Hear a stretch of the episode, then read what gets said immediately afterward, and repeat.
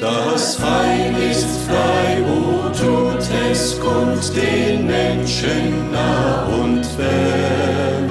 O rühmet froh mit lautem Mund die Gnade unseres Herrn. O Freud, o Freud, vom Himmel Wir schätzen es, dass wir mit der Botschaft des Heils auch heute bei Ihnen einkehren dürfen. Es werden zunächst zwei Lieder gebracht und darauf folgt die Botschaft aus Gottes Wort. Der Herr lege seinen reichen Segen darauf.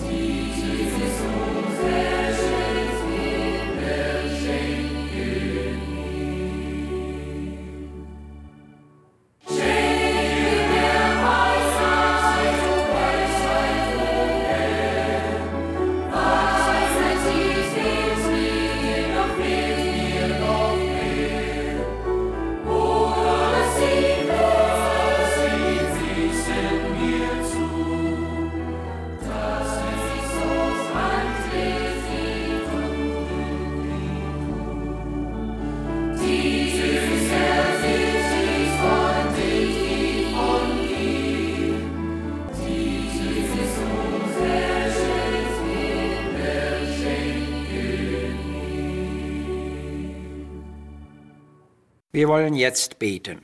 Unser geliebter, allvermögender Herr, auf dich, dem Anfänger und Vollender des Glaubens, ist auch heute unser Glaubensblick gerichtet.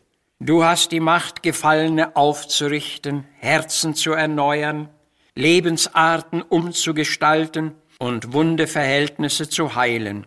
Das Leid und die Not unter den Menschen ist groß. Gott, du weißt, dass sie Einsicht und Klugheit zur Selbsterkenntnis, zur Sündenerkenntnis und zur Christuserkenntnis brauchen. Erwecke bitte den notwendigen Glauben zur Umkehr und gib ihnen den Mut zur bußfertigen Hinkehr zu dir. Amen.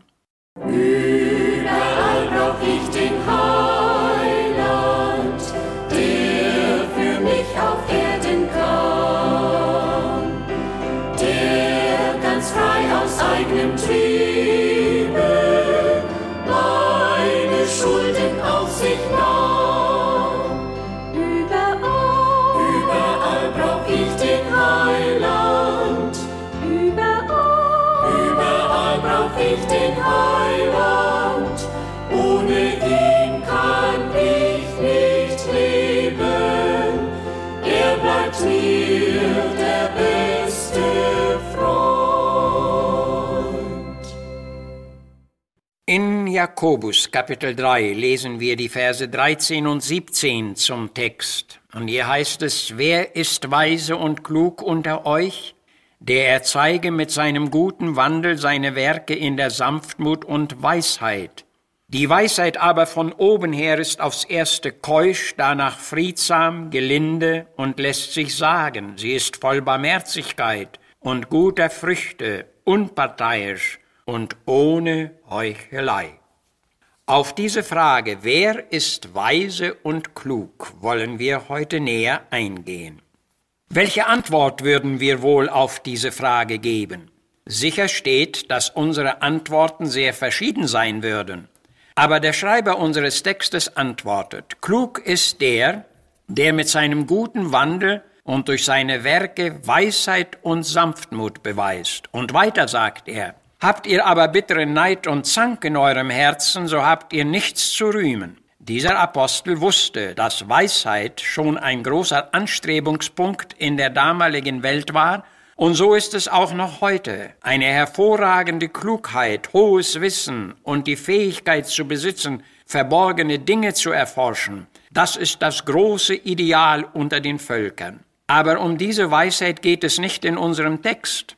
Jakobus kannte offenbar auch die Weisheit von unten her, und sie kann sogar mit der Unterwelt verbunden sein. Dieser Weisheit stellt er die Weisheit von Gott, die Weisheit von oben her entgegen, die sich schon in ganz praktischen Dingen und vor allem in einem Leben mit Gott zeigt. Es geht hier um eine veränderte Lebensweise, um außergewöhnliche Entscheidungen und Handlungen, die in dieser ganzen argen Welt auffallen.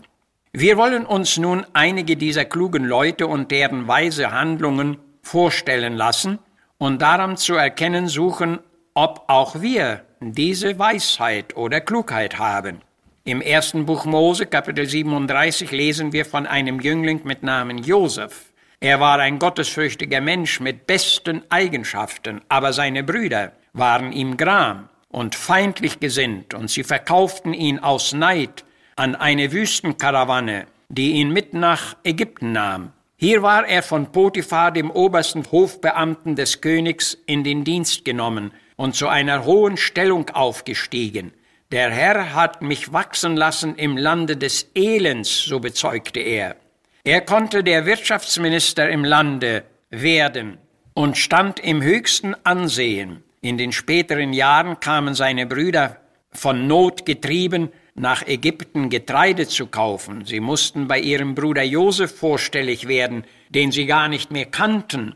Und Josef stellte sich zuerst in ganz weiser Art an und prüfte seine Brüder, die in Angst und Schrecken gekommen waren. Er wollte sie an ihr großes Unrecht erinnern, das sie an ihn verübt hatten. Und dann zeigte er ihnen auch sein edles Herz und sagte, Fürchtet euch nicht, denn ich stehe unter Gott. Ihr gedachtet es böse mit mir zu machen, aber Gott gedachte alles gut zu machen, wie ihr es ja selbst jetzt sehen könnt. Er wollte keine Vergeltung üben, sondern er tröstete sie und redete freundlich mit ihnen, so lesen wir. Das ist die Klugheit von oben her. In 1 Samuel 17 finden wir ein sehr beachtliches Beispiel aus dem Leben Davids. Er war zu der Zeit noch ein junger Knabe und war von seinem Vater ins Heerlager Israels gesandt, um nach seinen Brüdern zu sehen und ihnen Nahrung zu bringen.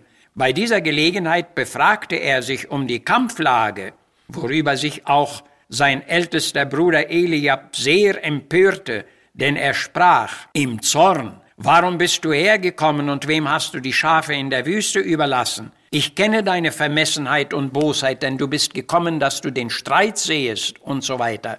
Darauf antwortete David, was habe ich denn nun getan? War mir mein Kommen nicht befohlen? Und er wandte sich von ihm und ging auf einen andern zu und sprach mit ihm. So lesen wir. Das war Klugheit von oben her. Auch unser Herr Jesus hat es so gemacht. Er wandte sich einfach von Menschen weg, die nichts Gutes noch Edles im Sinn hatten. Als er zum Beispiel einmal im Tempel von Kindern umgeben war, die ihm ein besonderes Hosianna zuriefen, empörten sich sofort die Tempelältesten darüber und Jesus sprach, Habt ihr denn nie gelesen? Aus dem Munde der Unmündigen und Säuglinge hast du dir ein Lob zugerichtet. Und dann heißt es, er ließ sie und ging zur Stadt hinaus. Und da er vor Pilatus stand und von den Hohenpriestern und Ältesten schwer verklagt wurde, antwortete er nichts. Pilatus sprach, hörst du nicht, wie hart sie dich verklagen? Und er antwortete auch ihm mit keinem Wort. Also, dass sich auch der Landpfleger verwunderte. Jesus argumentierte nicht, und ein solches Verhalten war dem Pilatus offenbar neu. Aber das war Weisheit von oben her.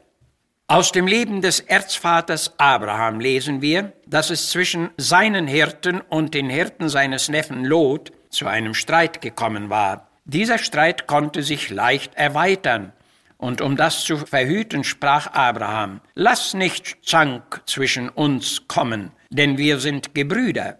Dir steht das ganze Land offen. Willst du zur Linken, so gehe ich zur Rechten, und willst du zur Rechten, so gehe ich zur Linken. Abraham suchte offenbar hier nach einer friedlichen Lösung und das war Weisheit von oben her. Nach Apostelgeschichte 23 hatte Paulus sich vor dem Hohenpriester Ananias zu verantworten. Als er anfing zu reden, schlug ihm jemand auf den Mund. Und Paulus sprach, Gott wird dich schlagen, du getünchte Wand. Sitzt du mich zu richten nach dem Gesetz und heißest mich schlagen wider das Gesetz? Und jemand entgegnete, Schiltst du dem Priester Gottes? Und Paulus sagte entschuldigend, Liebe Brüder, ich wusste nicht, dass er der hohe Priester ist, denn es steht geschrieben, einem Obersten sollst du nicht schmähen. Das war Wasser auf die Feuerflammen, das war Klugheit von oben her. Erst kürzlich las ich den bedeutenden Satz, suche als Christ die aufkommenden Probleme und Konflikte in deinem Leben immer so zu lösen, dass Christus dadurch geehrt werde. Wir werden immer wieder auf Probleme laufen oder Konflikten begegnen, aber diese Stellung wollen wir beachten, die Konflikte so zu lösen, dass Christus dadurch geehrt werde. Adam Clark arbeitete als junger Mann in einer Geschäftsabteilung, wo Satin und Seide verkauft wurden. Eines Tages sagte ihm sein Chef, versuchen Sie doch, die Seide immer so weit wie möglich zu dehnen. Das wird dem Geschäft und auch Ihnen Gewinne bringen. Der Jüngling antwortete, die Seide mag sich wohl dehnen lassen, aber mein Gewissen nicht. Clark wurde später von Gott gebraucht, ein wertvolles Kommentar zur ganzen Bibel zu schreiben. Der Schreiber unseres Textes erklärt, die Weisheit von oben her ist aufs erste keusch, danach friedsam, gelinde und lässt sich sagen, sie ist voll Barmherzigkeit und guter Früchte, unparteiisch und ohne Heuchelei. Es lohnt sich deshalb, sie zu suchen, sie zu erbeten und zu praktizieren. Amen.